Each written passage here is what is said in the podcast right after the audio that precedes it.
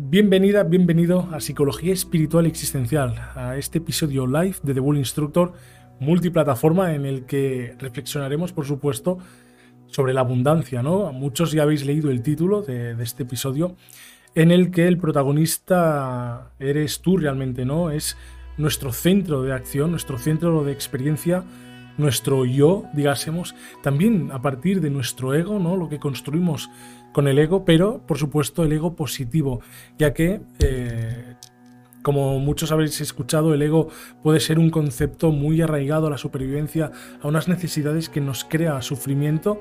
Sin embargo, si lo trabajamos bien, si lo desarrollamos de forma correcta y, por supuesto, eh, jugamos bien a este juego interno de la mente consciente con la mente subconsciente, podremos crecer muchísimo y esto siempre nos traerá, en último término, bienestar y felicidad.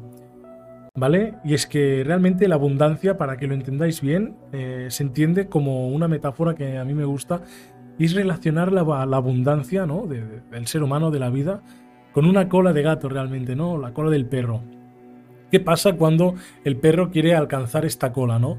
El perro pues se lanza a morderse la cola o, agarrársela de alguna forma porque le pica o porque quiere hacerlo, porque quizá la encuentra interesante, ¿no? Y el perro empieza a dar vueltas y vueltas y vueltas y muchas veces puede acabar mareado y caerse al suelo. Realmente esto es una situación poco fructuosa, es una situación un poco cómica y realmente absurda, ¿no? Realmente porque por mucho que des vueltas no vas a alcanzar la cola, ¿no? Entonces, eso mismo pasa con la abundancia y el ser humano. Cuando nos obsesionamos con, esta eh, suerte, cuando nos obsesionamos con la opulencia, con el querer más, nos obsesionamos con el tener, ¿no? Desde el ego, por supuesto, estamos como dando vueltas, intentándonos alcanzar la cola, ¿no? Realmente la cola tiene una utilidad muy buena y es que como metáfora es clave.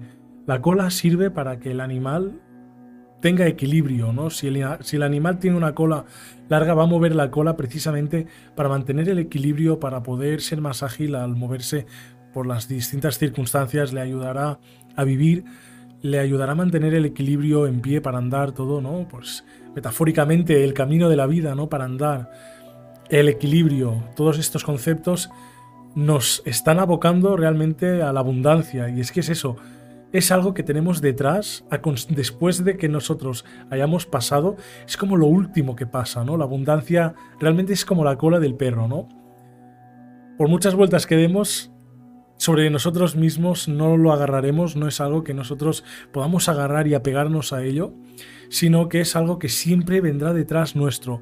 Primero pasaremos nosotros y después pasará la cola, ¿no? En este caso pasaremos nosotros y detrás vendrá la abundancia. Esta metáfora es clave, a mí me encanta para entender realmente cómo funciona la abundancia, ¿no? Y es que en muchos casos eh, en la vida se nos exige, nos sentimos presionados, nos sentimos como con la necesidad de algo, ¿no? Con la necesidad material a veces. Y es que es cierto, para sobrevivir necesitamos recursos, ¿no? Si no tuviéramos recursos, esta supervivencia a veces se frustraría y nos obsesionamos en conseguirlos, nos obsesionamos en querer tener más pues, por un instinto. Pero la abundancia realmente es algo muy sutil. Realmente, ¿qué es la abundancia, no? Es esto que nos acompaña en la vida. Mercé Casellas, hola, saludos. Espero que se escuche todo bien. Los que me estéis viendo en horizontal, ya sea en YouTube, Twitch, eh, espero que se escuche bien. Y realmente es esto lo que decíamos, ¿eh? la abundancia es como la cola del perro, la cola del gato, es algo que no podemos agarrar porque si no daríamos vueltas de, forma absurda y siempre vendrá detrás de nosotros, ¿no? Primero llegaremos nosotros, primero nos lanzaremos al camino y detrás pasará luego la cola, ¿no? Después dejaremos esta estela que será la abundancia, todo aquello que iremos cosechando después de sembrar, pues nuestras acciones, de sembrar con el propósito. Una referencia que me gusta muchísimo es el, bueno, el libro de Paulo Coelho, El Camino del Arquero. ¿no? Él nos representa con el arco, pues todas estas dimensiones espirituales de la persona. Increíble, las analogías, las metáforas que hace con el arco, con la flecha, ¿no? Realmente me gusta mucho, pues, el relacionar la flecha, la dirección con la que apuntamos, con el propósito, Y cuando lanzamos la flecha, eso ya representa la acción que llega a un destino, ¿no? Pero siempre el propósito va a ser la dirección que tomará el recorrido de la flecha, ¿no? El recorrido que hará pues, nuestro destino clave. Eh, para entender realmente que la abundancia es eh, la consecuencia de nuestra vida, muchas veces entramos como en este juego de querer tener suerte, de querer tener mucho dinero, de no, de la riqueza, pero eh, a veces hay que entender que primero debemos estar preparados, primero debemos crearla, ¿no? Debemos ser capaces de crear todo esto, toda esta consecuencia. Muy interesante. También la segunda frase del, día, la segunda parte del título es cuídate y la vida te cuidará. Y precisamente esto, ¿no? los cuidados que recibimos de la vida los podemos entender como abundancia realmente, ¿no? Son estos dones que nos dan eh, la capacidad de sobrevivir, la capacidad de sobrevivir en un medio que muchas veces es hostil. Eloisa Valverde, hola, saludos, me encantó el ejemplo, muchísimas gracias por el apoyo. Eloisa, y bienvenida al directo, claro que sí. Si tenéis alguna pregunta, eh, mandármela, ¿vale? Formularla sin cortes, sin tabús, sin nada, directamente al grano. Así compartimos la experiencia, una experiencia más real, más personal y al compartirla con la comunidad seguro que aprendemos muchísimo. Tengo ya algunas preguntas aquí en este papel, en este post-it. Me las he ido apuntando de preguntas que me habéis hecho a través de la historia de Instagram que hemos abierto. Muy interesantes. Pero primero hablaremos un poco más del ego, ¿no? Hablaremos de qué es realmente la abundancia y cómo podemos cuidarnos nosotros para atraer los cuidados de la vida, ¿no? Los dones de, de los recursos realmente para sobrevivir.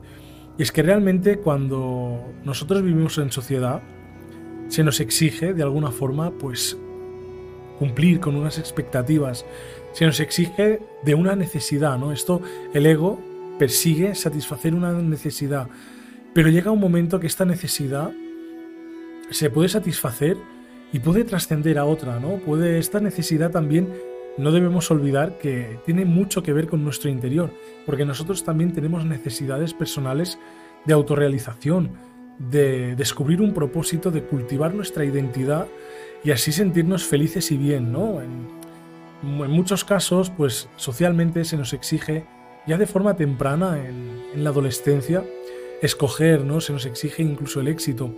Y muchas personas, eh, incluso yo también en cierta época de mi vida, pues eh, se percibe la riqueza, se percibe el éxito personal o el talento como algo, como un objetivo a llegar, ¿no?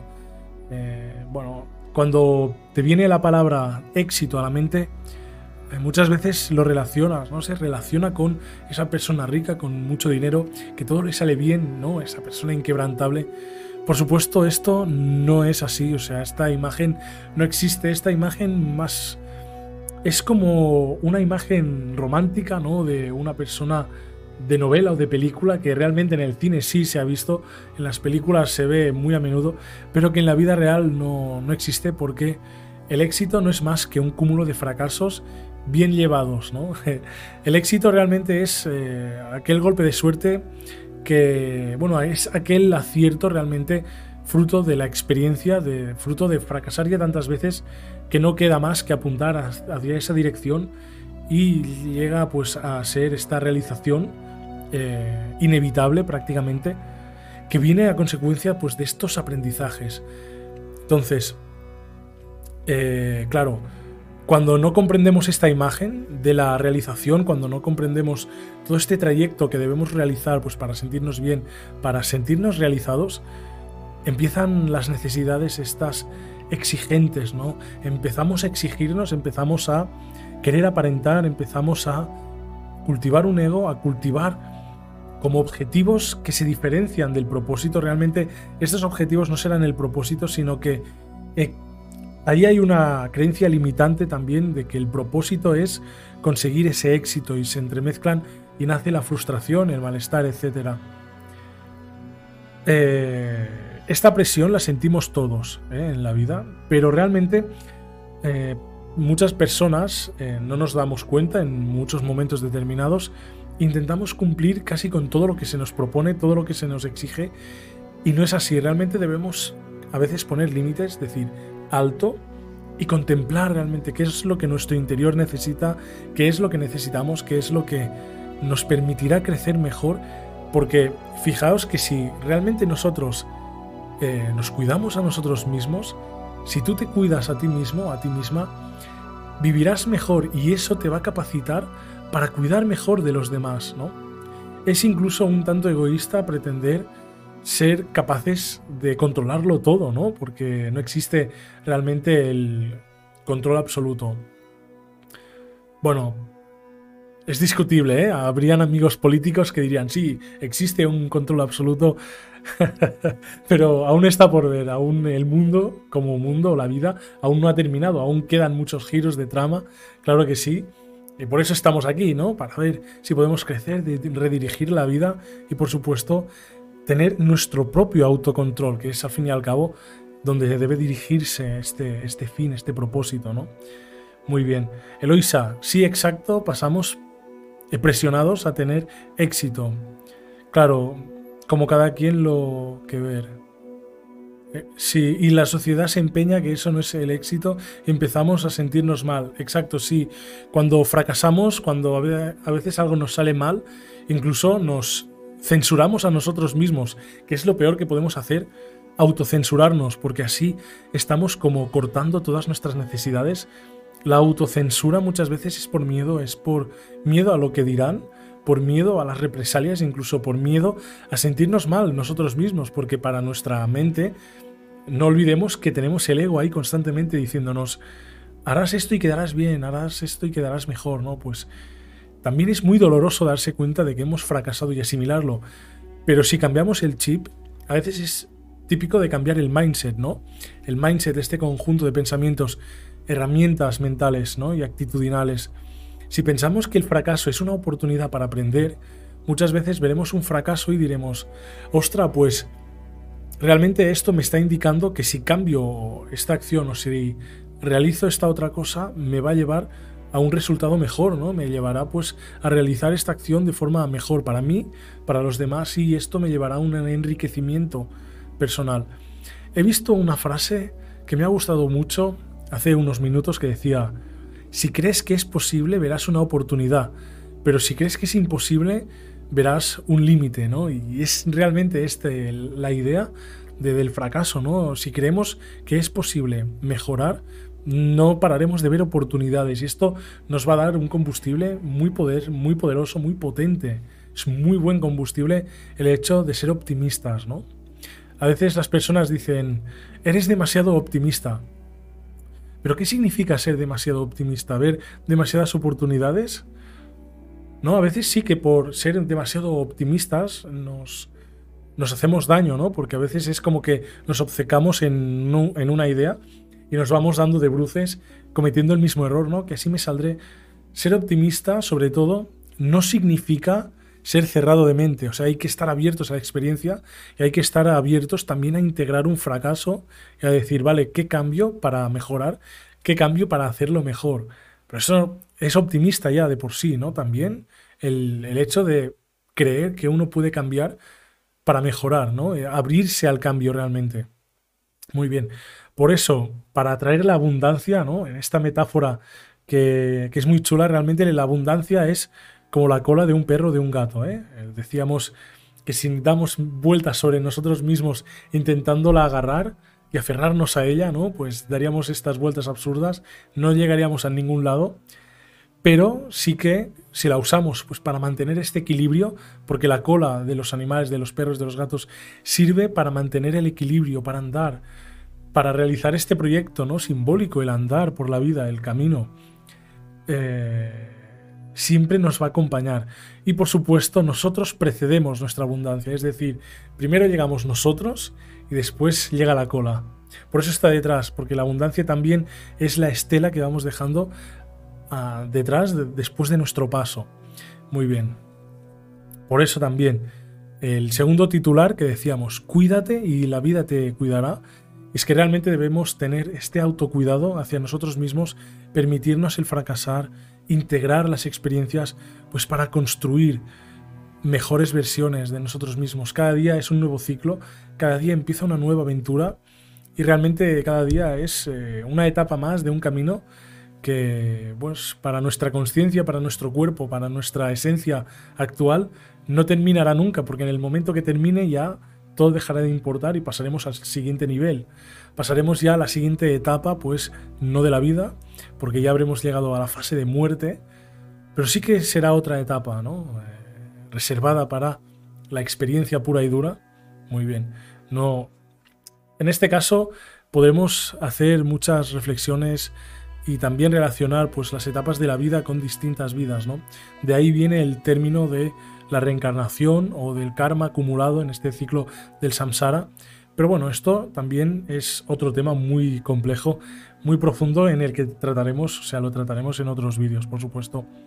Hoy también teníamos el, objetivo de responder preguntas que eh, me habéis formulado desde Instagram, ¿vale? Tengo tres de momento. Si queréis formularme más preguntas, por supuesto, no os cortéis desde el chat, desde... Sí, desde el chat, desde comentarios, todo, ¿vale? Yo siempre las voy a responder mientras sea capaz de hacerlo, ¿vale? Si me mandáis mil preguntas, pues voy a demorar más. Pero de momento es el momento realmente de que me preguntes ahora por qué las puedo responder, ¿vale? Y si lo hacéis en el chat en vivo o lo que sea, pues en el momento.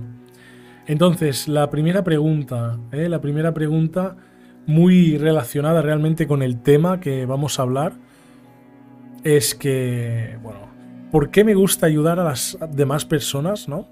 Y con mi vida no puedo. y carita triste. Bueno, en este caso, es lo que decíamos, ¿no? Pero esto tiene también un giro de interpretación y es que sí, realmente muchas veces nos damos cuenta, sobre todo a nivel de terapeutas, de psicólogos, ¿no? médicos incluso, nos damos cuenta de que cuando queremos ayudar a las otras personas, nos es fácil, ¿no? Es fácil observar una situación externa a nosotros mismos y decir, vale, pues estas piezas eh, pueden ir así, esta situación es por estos motivos, ¿no? Y como si fuera bueno, pues esto es, eh, por decirlo de alguna manera, es fácil jugar al ajedrez, ¿no? Porque tú puedes ver las fichas en el tablero. Sin embargo, si tú te pones dentro del ajedrez, las cosas cambian radicalmente. Y es por eso también que nos cuesta más ver cómo solucionar nuestros propios conflictos.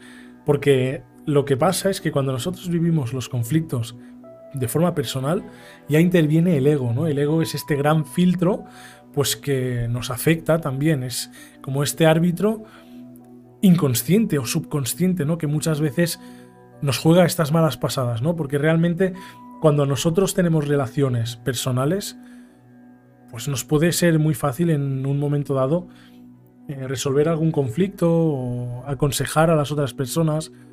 Pero cuando nos pasa de primera mano, ¿no? Enseguida culpamos a los demás, porque es el mismo ego que evita que de forma personal suframos, ¿no? Porque el hecho de reflexionar a veces, el hecho de admitir errores, el hecho de corregirnos, el autocorregirnos, tomar este autocontrol es muy doloroso. Es muy doloroso darnos cuenta de que estábamos equivocados y esto el ego lo sabe y quiere evitar este sufrimiento, por supuesto. Entonces, por eso nos cuesta más eh, mirarnos a nosotros mismos. Por eso nos va a costar más siempre ayudarnos a nosotros mismos. Y por eso es muy importante también acudir a terapia cuando sea necesario, ¿no? Y beber agua cuando falte hidratarnos. También habrán muchas situaciones en la vida que veremos, pues nos sentiremos como más pesados, más, como todo irá más lento, todo será más negativo. En estas ocasiones realmente probad a beber agua. Lo digo siempre en cada live porque es muy importante hidratarse.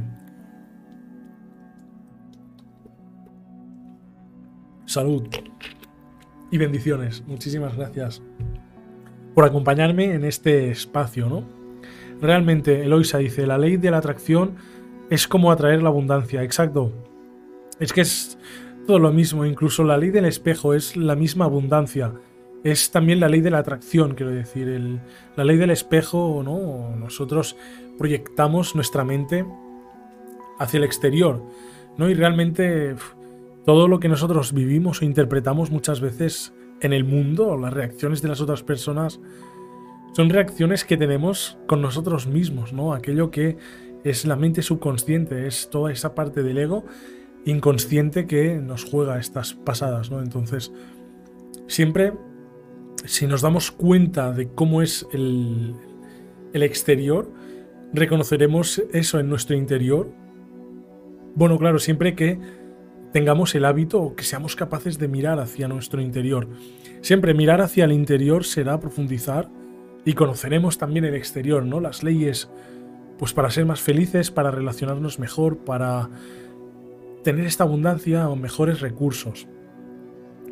Todo proviene también de, de la prehistoria, es que el ser humano ahora o sea, ahora mismo vemos al ser humano en, bueno, en ciudades, vivimos en casas, pisos, vivimos en construcciones, en, en bueno, vivimos en, estructuras artificiales, ¿vale? Pero hemos existido, nos hemos creado, el Homo sapiens ha evolucionado ahí fuera, en el bosque, en la montaña, en el mar, eh, nos hemos adaptado a pescar, a viajar, hemos sido nómadas durante mucho tiempo, nos hemos quemado, hemos creado el fuego, eh, nos han caído rocas en la cabeza. Vamos, nos han pasado mil aventuras para llegar a ser lo que somos hoy en día y hoy en día pues nos estamos acomodando demasiado quizá. Esto no significa que esté mal, o sea, todo hay un punto intermedio, hemos ganado muchísimo en calidad de vida, en oportunidades, pero claro, también hay un problema, ¿no? Con el sedentarismo. Todo tiene un buen equilibrio, el equilibrio es siempre la mejor opción, entonces eh, el hecho de vivir, el hecho de poder cultivar un ego, es, es clave para comprender cómo existimos, cómo trabajar nuestro bienestar, porque si caemos un poco en esta comunidad, en esta comodidad, ¿no? Todo en estas apariencias, sobre todo los medios de comunicación que buscan dar imágenes para vender, sensacionalismos y todo, pues tienen una imagen, o dan una imagen muy alterada de lo que podría ser la realidad. Y es por eso. Muchas veces ponemos el foco en fuera y eso sí que nos desequilibra. Por esto, si nos cuidamos a nosotros mismos, tomamos este autocontrol, autoconocimiento, si nos cuidamos, este autocuidado, después la vida nos cuida, ¿no? Porque aprenderemos a tener más recursos. Porque el ser humano siempre ha buscado la abundancia, ¿no? Porque en la prehistoria, en los contextos humanos más primitivos de los que hablábamos, si no teníamos comida, si no teníamos refugio, moríamos. Entonces es una necesidad humana el sentirnos abundantes, el sentir eh, el equilibrio, en sentir la paz interior, diciendo, ostras, pues tengo una despensa con cereales, con maíz, bueno, con, con grano, que puedo cultivar, que puedo comer, que tengo herramientas, buenas herramientas para cazar, que tengo un buen rebaño para poder vender eh, productos, para hacer leche, para comerciar, ¿no? Tener esta sensación de, wow, pues que vamos progresando, ¿no? A día de hoy es lo mismo, es todo esto quizás sí que todo lo más natural, de forma inconsciente, de forma simbólica, se traslada al dinero, ¿no? También es sentirnos abundantes es también tener dinero, lógicamente, porque nos atrae más recursos. Pero eso no significa que debamos de ser ávaros, ¿no? Todo en la justa medida, pues para vivir bien. Y recuerda, ¿no? Que la abundancia es siempre la estela que dejamos detrás como la cola de, un perro, ¿no? Primero llegamos nosotros y detrás viene la abundancia.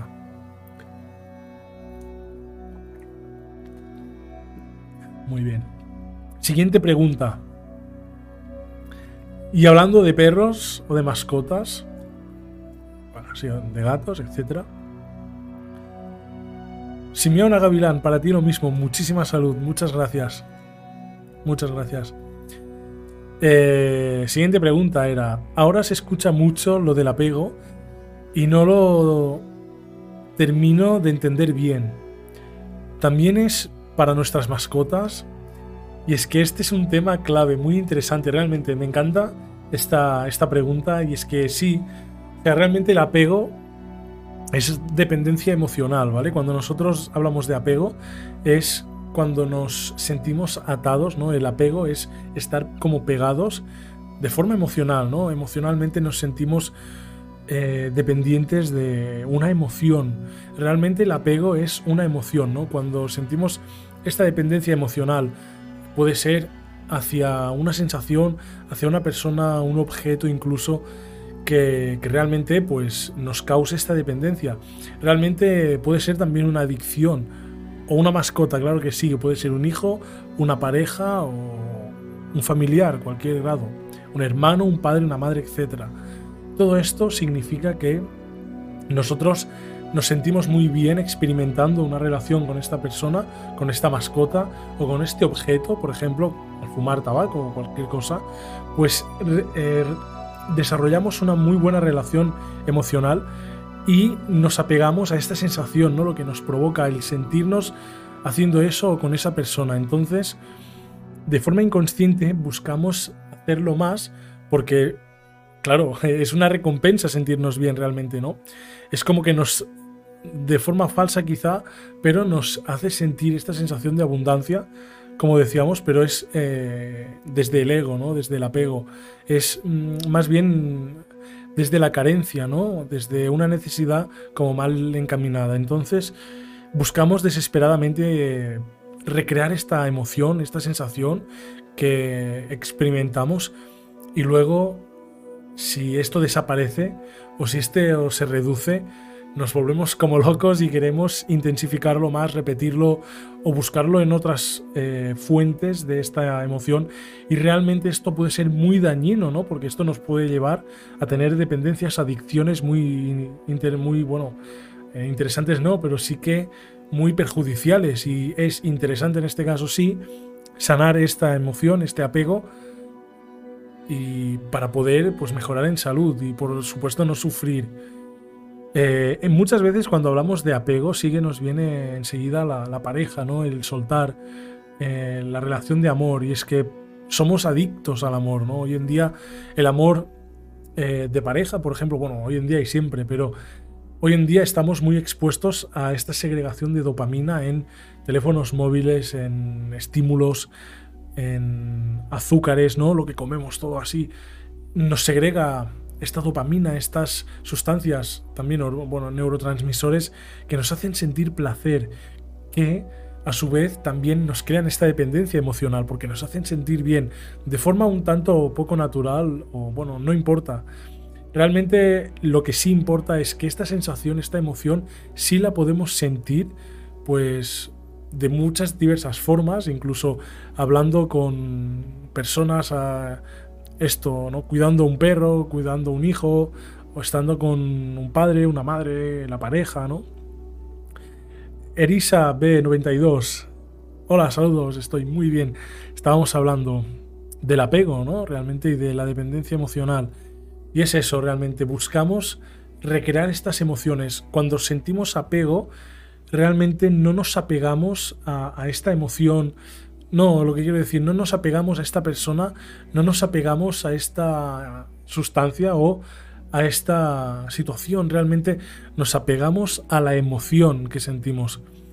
Y todo lo relacionado con esta emoción nos va a llevar que pensar con esto, ¿no? Por eso, bueno, pues muchas veces eh, necesitamos encontrar esta misma emoción en nosotros mismos y entender que somos capaces de recrearlo. Así es cuando empezamos a desapegarnos, haciendo un trabajo interior, por supuesto, encontrar esa emoción, esta fuente de placer en nosotros mismos, en acciones que podemos hacer en soledad.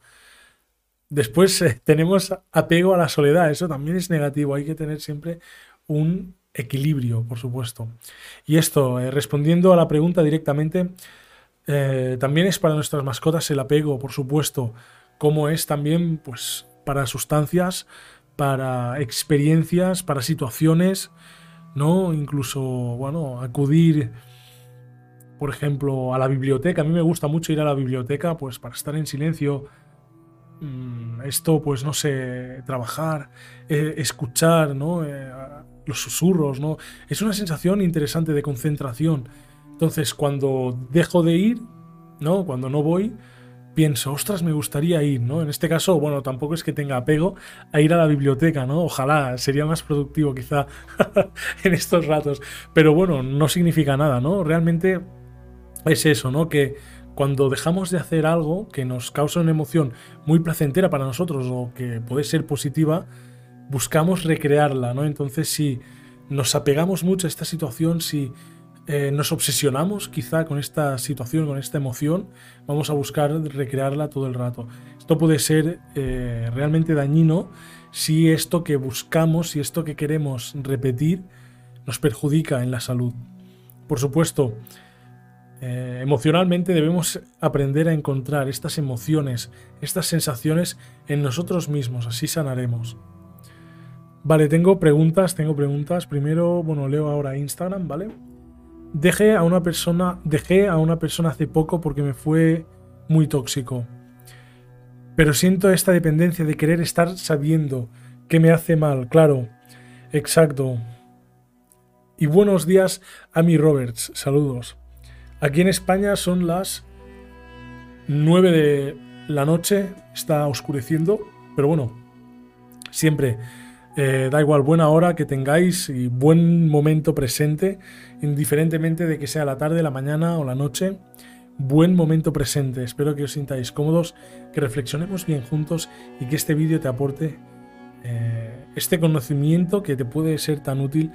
Y muchísimas gracias por compartir tu experiencia, tus comentarios y todo. Eh, respondiendo a Elisa, que dejó a una persona, ¿vale? Que fue tóxica, pero siente esta dependencia, ¿no? De querer estar sabiendo, claro, esto es, eh, es normal realmente. Eh, si hace poco esta, este apego, esta dependencia se, se, sufre más, es algo normal, ¿vale? Después diré un dato muy interesante eh, porque realmente cuando hay una ruptura amorosa, una ruptura sentimental, nuestro cerebro cambia, ¿no? Y hay conexiones que se rompen también neuronales. Muy interesante, lo veremos ahora a continuación. Pero primero respondo esto, ¿no? Y es que realmente, claro, cuando estamos con una relación, no, nos sentimos tan bien, nos sentimos enamorados, ¿no? Es una sensación donde nuestras hormonas explotan, la dopamina del cerebro realmente funciona eh, a saco realmente si, si viviéramos constantemente en la vida enamorados, moriríamos. O sea, realmente el amor nos podría matar, estar en, en este estado de enamoramiento constante, nos podría llegar a matar porque no lo resistiríamos. Eh, este desequilibrio hormonal en el cerebro es, es interesante saber esto también, pero bueno, en esta fase de amor, claro, se segregan estas, sobre todo en relaciones sexuales, alguien con el quien hemos convivido durante mucho tiempo, eh, hemos eh, estamos acostumbrados también, ¿no? Somos animales de rutinas muchas veces y aparte de ser esta rutina, también relacionamos muchos buenos momentos con esa persona. Incluso, más que buenos momentos, lo relacionamos con una emoción a la cual queremos agarrarnos, ¿no? Porque esta persona quizá también, si es una ruptura, nos puede haber causado mucho daño. Pero ¿por qué seguimos agarrados? No, porque realmente es como que a nivel inconsciente nos sentimos seguros sintiendo esta emoción. Si hemos vivido toda la vida sintiendo pues, miedo, cuando reconocemos el miedo nos sentimos seguros, ¿no? Porque dice, bueno, he sobrevivido, he sobrevivido siempre, siento esto, vale señal que voy a seguir sobreviviendo. ¿no? Y cuando desaparece el miedo, pues a veces nos sentimos un poco desorientados. Esto pasa realmente. Entonces, cuando cambia la rutina, cuando cambia, eh, estamos en pareja, de repente estamos solos, o estamos solos y de repente estamos en pareja, también hay, un, hay una especie de cambio de patrón que nos crea daño, ¿no? Eh, nos crea el sufrimiento. Y esto es del ego, el ego quiere sobrevivir, quiere mantenerse siempre estable y quiere sobre todo sentirnos eh, en el confort, aunque creamos estas sensaciones nocivas, aunque realmente las acciones nos puedan llevar a sufrir más a largo plazo, el ego quiere estar estables ahora mismo, quiere la recompensa inmediata y sentirnos bien, ¿no? Quiere este placer hedonista a corto plazo, ¿eh? como decíamos un día también. No queremos sentirnos estables, entonces eh, cuando, bueno, pues esto, cuando rompemos en este caso, que sentimos el apego de querer recuperar esta sensación, debemos trabajar en nosotros mismos, en ti mismo, en ti misma, para descubrir esta sensación en ti, porque realmente lo que proyectamos fuera proviene de nosotros, y a partir de ahí construir una nueva, mejor versión que nos permita sacar el lado positivo de esta emoción en nosotros mismos y construir pues una conducta consecuencia de un conocimiento o una nueva rutina que nos haga sentir el placer, el que nos dé la misma recompensa que digásemos, pero de forma positiva. Y así podremos como sustituir aquel objeto de apego que nos causa daño y reemplazarlo por otro que realmente nos va a causar pues un empuje positivo, un nuevo pensamiento positivo o una conciencia más expansiva que vaya cada vez expandiéndose más y trascendiendo esas situaciones anteriores que deben sanar. Muy bien.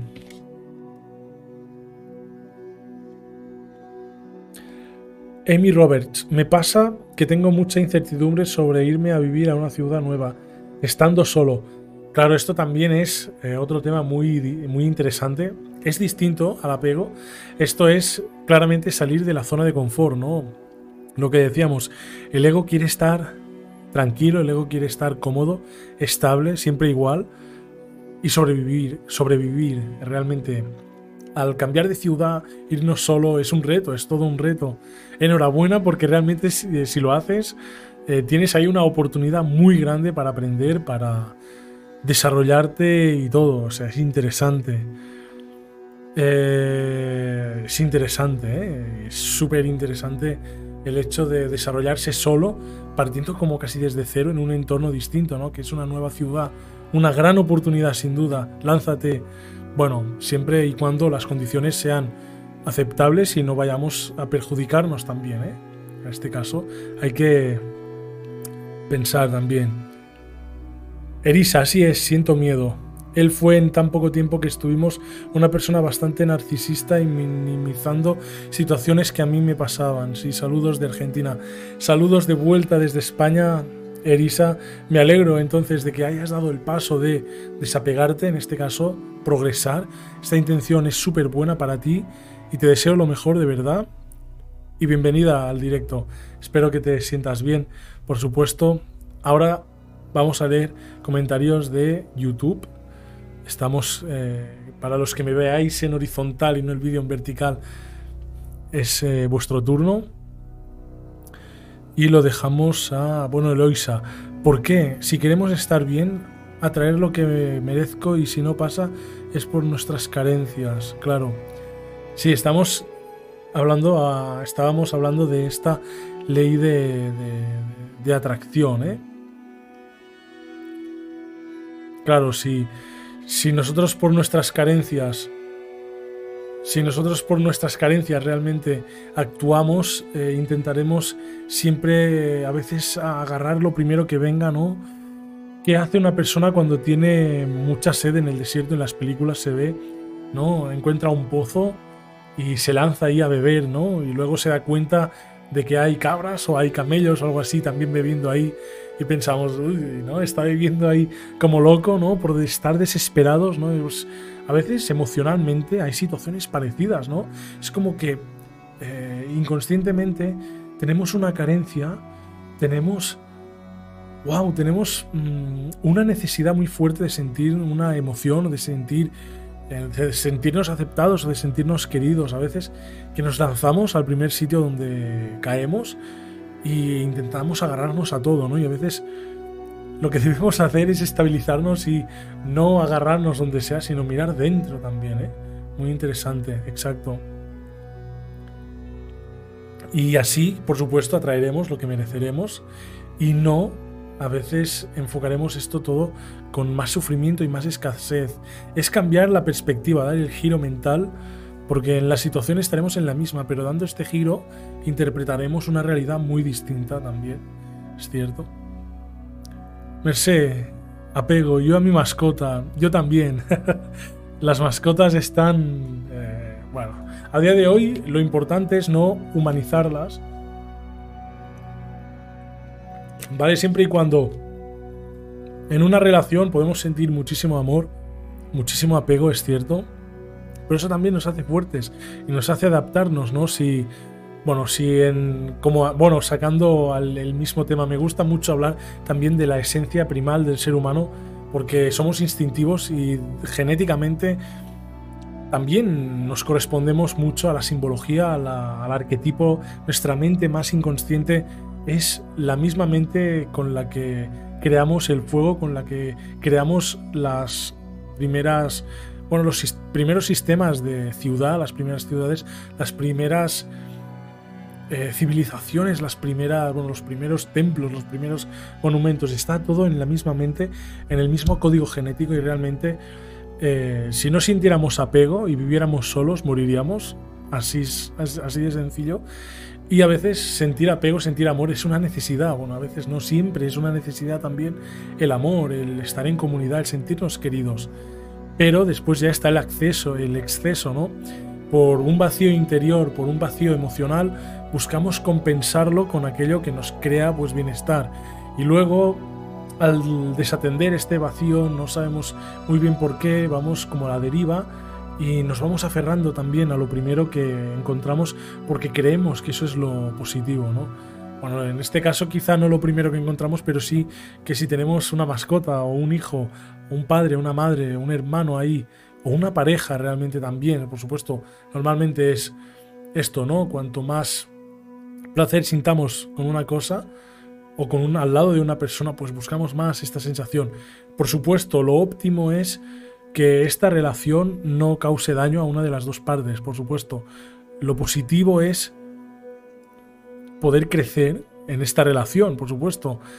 Eh, realmente no existe un límite, ¿no? Podemos hacer, podemos ser de amor infinito y realmente mm, no tener una mala relación, ¿no? Por supuesto, el amor eh, muchas veces es fruto de, crecimiento y necesitamos, por supuesto, sentirlo, pero claro, después llega un exceso quizá que nos puede causar daños, ¿no? Sobre todo, el amor familiar es eh, muy positivo también, pero cuando hay otras personas de por medio, también pueden haber otros intereses. Esto ya es otro tema distinto, ¿no?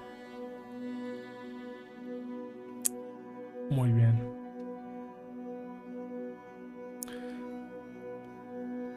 Simeona dice, aprender a, sobrevivir solos en lugares otros países. Interesante, ¿eh? Esto es una muy buena oportunidad. A mí me encanta viajar. En mi canal tenéis eh, vídeos de cuando fui a Gambia, en África. También eh, hubieron momentos muy difíciles, ¿vale? Porque sí que fui bastante solo, la verdad. No conocía a nadie, bueno, sí conocía a una persona.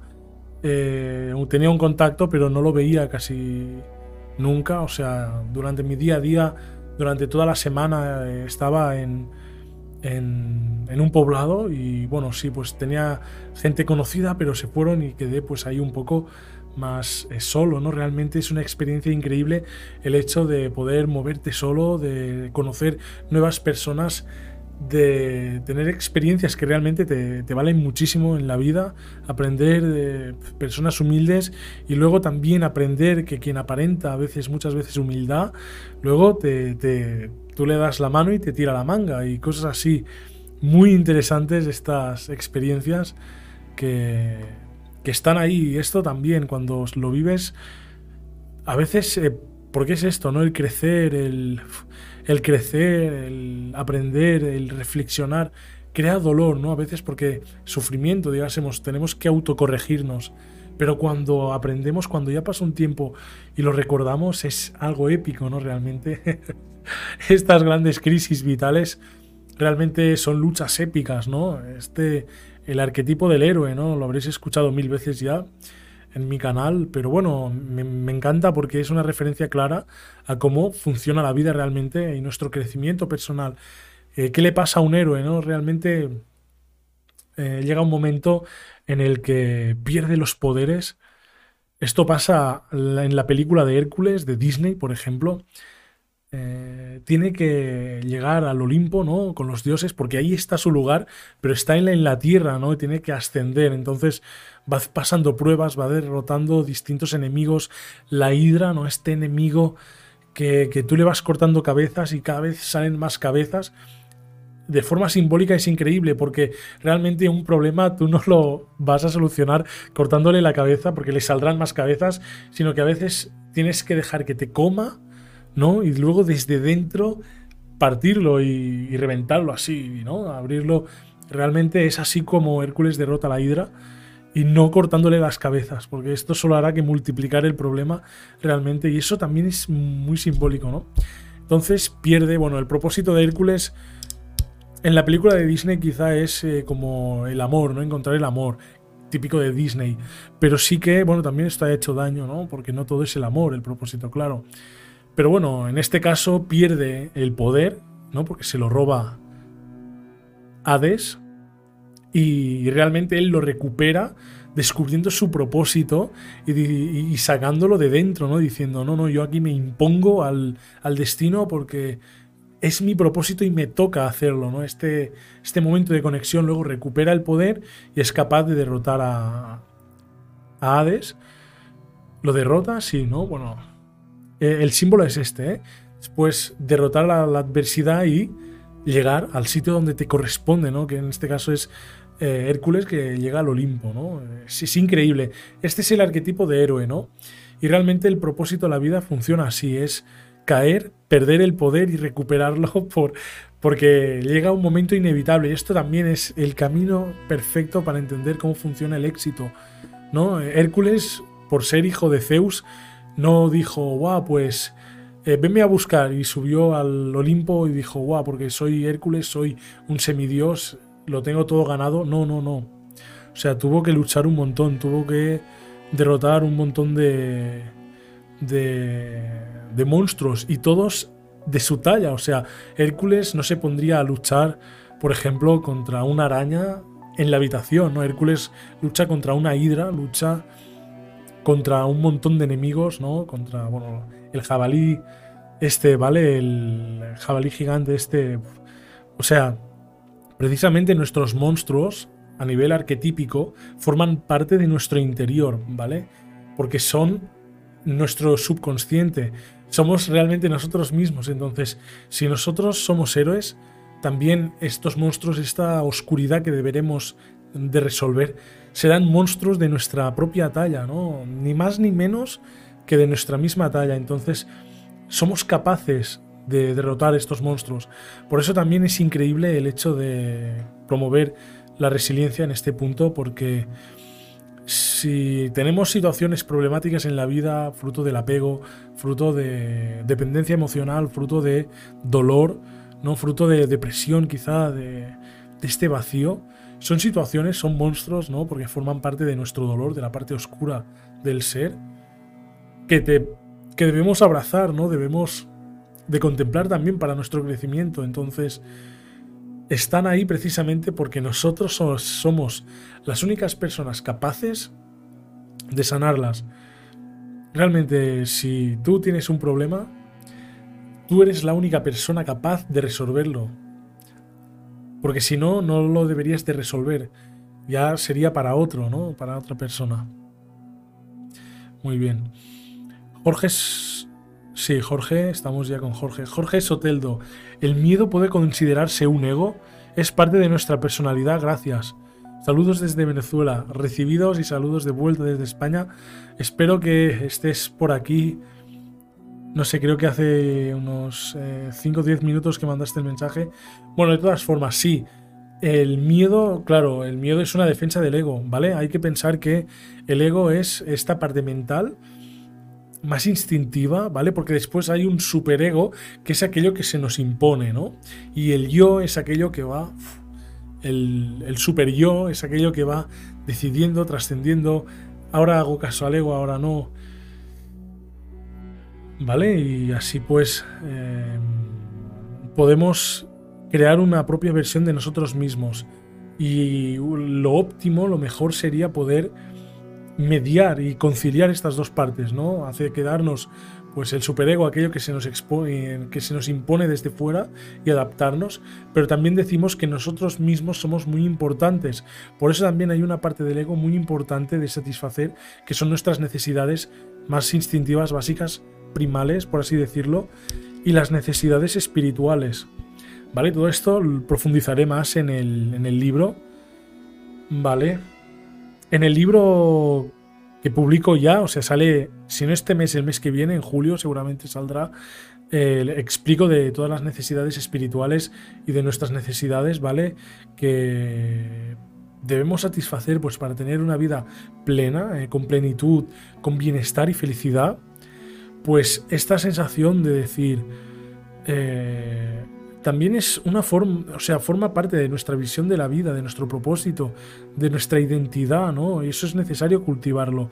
Ahora bien, cuando es lo que decíamos, cuando estamos en una situación dolorosa, eh, nuestro ego actúa de forma instintiva y quiere, quiere actuar para adaptarse, sobre todo, quiere actuar para no sufrir y, por supuesto, una sensación de alarma que dice el ego no, no, tú vete por este... No, el, ego es como que nos va guiando de forma interna, nos dice, eh, no, por aquí vas a sufrir, vete por esta otra parte. No, que por ahí sufrirás más, vete, vete por otra parte. No, que por ahí eh, no sé qué pasará, que vas a sufrir aún más, vete por otra parte, ¿no? Y esto es el miedo. Muchas veces se activa cuando sentimos miedo, luego ya nos cambia la ruta, nos cambia la forma de pensar, nos incluso no nos cambia, sino que quedamos bloqueados muchas veces. Esto todo es a consecuencia de este mecanismo del ego, que sobre todo también es nuestro instinto más primal, ¿no? Es eh, el ego también es eh, cuando hay una amenaza pegar, agredir, acción o huir. Realmente, una de dos.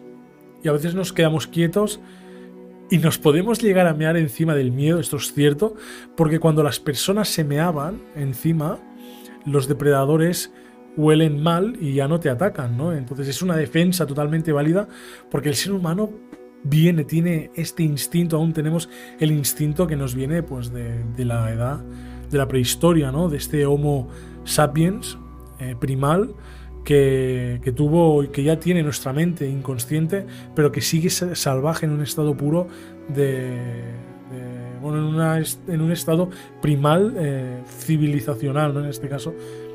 Pues ahí está, el miedo también es positivo porque nos indica aquellas alarmas que debemos superar. Sin embargo, a día de hoy muchas veces lo apagamos, eh, miramos hacia otro lado y entonces a el superego lo que se nos exige cumplir con la tarea, cumplir con las expectativas, no tengas miedo, un hombre es valiente, ¿no? En este caso, eh, no tengas miedo, eh, hazlo, no sé qué, ¿no? Este, es, esta exigencia muy fuerte también nos crea un, alto nivel de estrés, mucha ansiedad y también es negativo, ¿no? Pero detectar este miedo, detectar esta situación también es clave para vivir mejor, para aprender, ¿no? Porque quizás si sentimos miedo es que hay una amenaza psicológica, ¿no? Puede ser, hay una amenaza para nuestro bienestar y no la estamos viendo de forma consciente. Si tenemos ansiedad es porque hay un miedo que no percibimos y luego esto eh, debemos canalizarlo, debemos como intentar comprender, profundizar en qué, cuál es el origen, qué nos causa esta sensación y resolverlo. Y así es como creceremos. Esto es la parte positiva del ego realmente, ¿no? Podernos eh, tener este podernos dar el mecanismo de sentir miedo, podernos dar el mecanismo de sentir esta ansiedad o este estrés de decir esto lo debo cambiar cuanto antes. Muy interesante. Y sí, por supuesto, esto que decíamos antes, eh, también el, el miedo es algo por lo que nosotros nos apegamos ¿Vale? Cuando nosotros sentimos apego hacia una persona, hacia una relación, es por miedo al cambio, ¿no? Y, esto sí que es negativo. Esto es la parte negativa, ¿no? No abrirnos a este cambio, no abrirnos a, eh, a una nueva soledad o a una nueva relación, ¿no? Pueden ser las dos cosas. Eloisa dice, sí, me encantó como lo dices, así es, a veces no nos damos cuenta que vamos enfrentando nuestros miedos y fantasmas. Muy bien. Y Jorge seguía aquí, muy bien. Muchísimas gracias por el apoyo, por estar aquí charlando.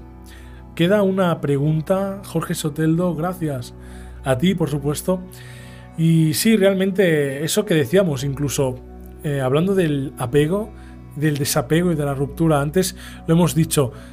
¿Sabías que, por ejemplo, cuando nosotros tenemos una ruptura emocional, por ejemplo, eh, cuando ya vivimos mucho tiempo con esta persona, eh, en una relación de pareja, por ejemplo, llevamos conviviendo, se nos crean conexiones neuronales, tenemos muchas rutinas aprendidas con esta persona. Entonces, cuando hay una ruptura eh, sentimental o cuando hay una pérdida, un proceso de duelo, debemos integrar una nueva versión, una nueva forma de vivir sin esa persona. Entonces, nuestra mente crea nuevas conexiones y las conexiones antiguas se rompen literalmente.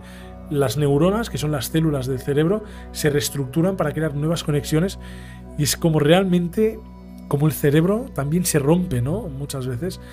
Y hay incluso neuronas en el corazón, ¿no? Entonces la frase de me han roto el corazón, te han roto el corazón, ¿no? Este duelo, esta pérdida, es más real de lo que podemos llegar a imaginar, porque sí, realmente cuando sentimos emociones, cuando sentimos con, el corazón, cuando las emociones vienen al pecho realmente que, y nos duelen, la mente realmente se reestructura y esto rompe conexiones y las reestructura, ¿no? Por eso requiere tiempo realmente, ¿no? Cuando salimos de un apego, ha dado para mucho hablar del, apego. Un día quizá haremos un vídeo del apego, pero bueno, eh, para acabar, diremos esto, eh, que es volver a reconstruir un, sistema. Y sí, como dice Laura, el cerebro quiere que no salgamos de la zona de confort, exacto. Por eso también sentimos apego, ¿no? Porque el apego a veces sintiéndonos al lado de una persona, de una mascota, podría ser, como hemos visto, de una sensación, de una emoción, nos sentimos bien, nos sentimos con muchísimo placer y no queremos apartarnos, no queremos salir de ahí porque estamos en confort, porque sobrevivimos. Y de esta forma, eh, si salimos de ahí, si nos apartamos de esto, pues sentiríamos sufrimiento, sufriríamos y eso nos crearía pues un, una perturbación, ¿no? En la fuerza, en, en, la integridad del ser, en, en el ego precisamente también, claro. Exacto. Muy bien. La siguiente pregunta, bueno, la última pregunta que hemos recibido por, por, Instagram, ya es eso, queríamos alargar más o menos una hora de directo, ha estado muy bien, me lo he pasado súper bien, pero alargaremos un poquito más, siempre que hayan preguntas, siempre que hayan comentarios, vamos a seguir alargándolo, ¿vale? Tenemos eh, por esta, la tercera pregunta que me habéis hecho en Instagram, dice... Eh, ¿Cómo haces para estar tan tranquilo y ser positivo? ¿no?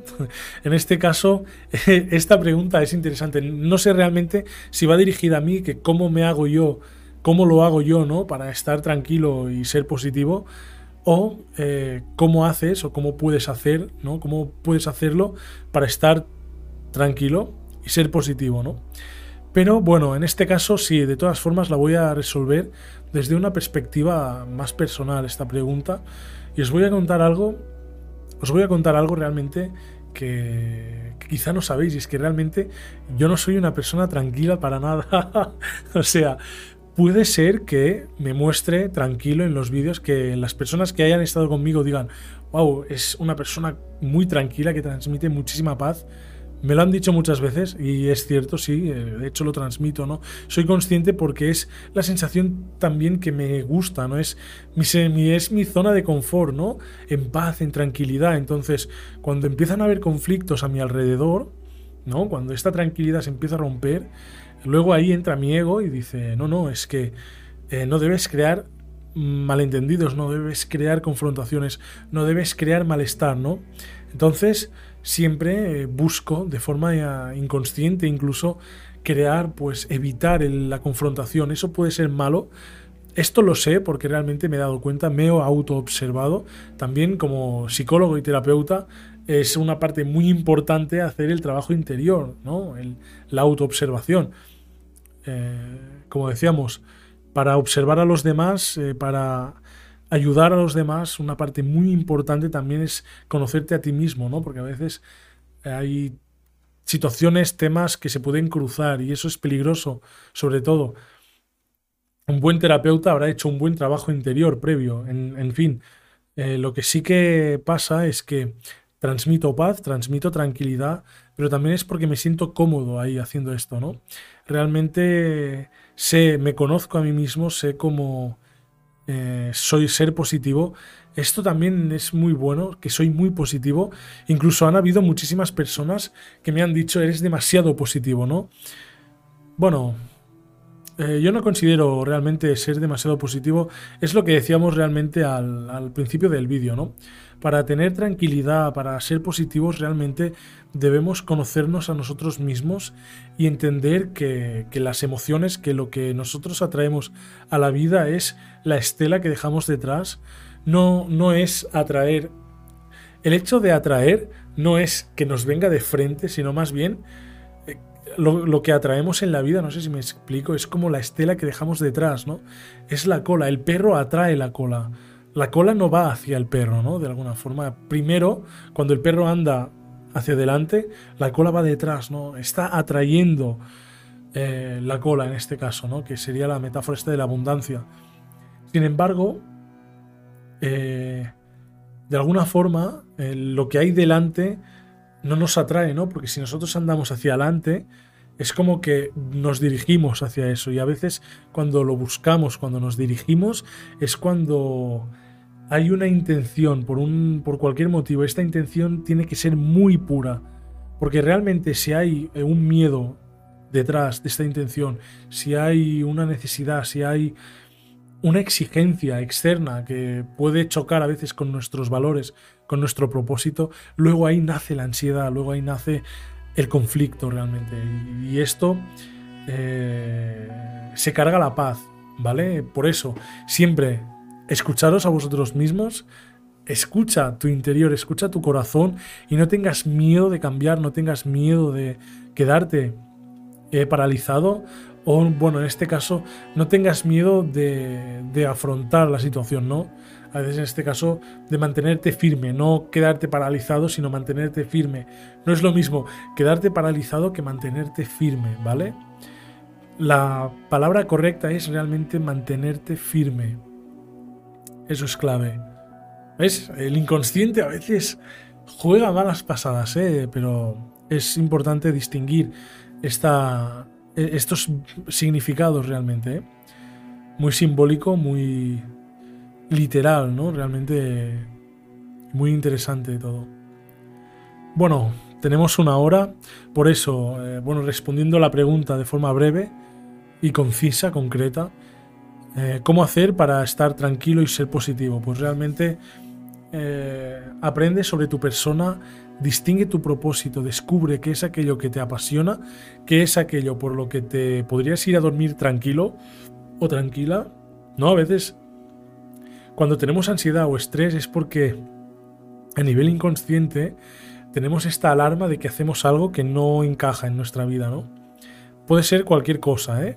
Desde laboral, desde con relaciones, desde eh, cómo nos tratamos a nosotros mismos, desde cómo nos trata alguien, ¿vale? Cuando hay algo que nuestro ser no acepta, empezamos a sentir ansiedad, ¿no? Porque hay algo en nuestro interior que dice, no, no, no, no, ¿sabes? Este no constante que ah, debemos cambiar de eso, ¿no? Entonces cuando te das cuenta qué es lo que busca tu ser, haciendo un trabajo interno, luego te diriges hacia ahí la, de, la ansiedad se calma, ¿no? Luego cuando haces estas acciones es cuando empiezas a irte a dormir tranquilo realmente, ¿no? A veces Wow. Eh, a veces, por ejemplo, en, el ámbito laboral tenemos un jefe muy odioso, ¿no? Una jefa que siempre nos hace putadas. O hay una mala relación, ¿no? Pues a veces eh, las personas nos callamos estas cosas por evitar el conflicto, precisamente porque creemos que evitar el conflicto es tener esta tranquilidad o esta paz. Díselo, díselo. Es que creo que eres un cabrón, o creo que eres un, que eres una mala, muy mala persona por esta o por estos motivos, X, X y X. Y a veces esa persona también hace clic y dice, ostras, pues qué malentendido teníamos, ¿no? Y os acabáis dando la mano y las gracias, porque así habláis las cosas y os entendéis. A mí me ha pasado, a mí me ha costado mucho tiempo entender esto, ¿no? Que decir las cosas a veces es por donde se empieza a, solucionar todo realmente, ¿no? A un nivel inimaginablemente holístico en toda la vida. Aceptar a veces, aceptar a veces incluso un, una discusión o un evento en el pasado, automáticamente crea como un efecto dominó y todo empieza a sanar, ¿no? wow, entonces te vas a dormir tranquilo. Esa es la paz, ¿no? Poder expresar tu interior y sobre todo hacerlo con moderación, sobre todo sin herir a los demás. ¿eh? Esto es clave. Y bueno, qué calor hace, ¿eh? realmente hace muchísimo calor en este, en este cuarto, en esta habitación. Tengo el ventilador, no sé si escucha. Pero bueno, aquí estaríamos. Hemos hecho una horita. Temas eh, muy interesantes realmente. Os agradezco un montón vuestra participación, vuestros comentarios, eh, vuestras preguntas. Espero que hayamos resolvido dudas, que hayamos dejado un poco más lleno el vacío quizá que existe en determinadas situaciones. Súper noble preguntar, súper noble reconocer el sufrimiento, está clarísimo. Y bueno, pues para que lo sepáis, eh, también voy a publicar el libro ya de psicología espiritual existencial este, este mes o el siguiente. Seguramente es más probable en julio, ¿vale? Y lo voy a regalar, ¿vale? Voy a regalar 10 ejemplares a las 10, 10 ejemplares a las 10 primeras personas que me lo pidan por correo electrónico, ¿vale? Porque, bueno, contactadme, ya me lo han pedido tres personas.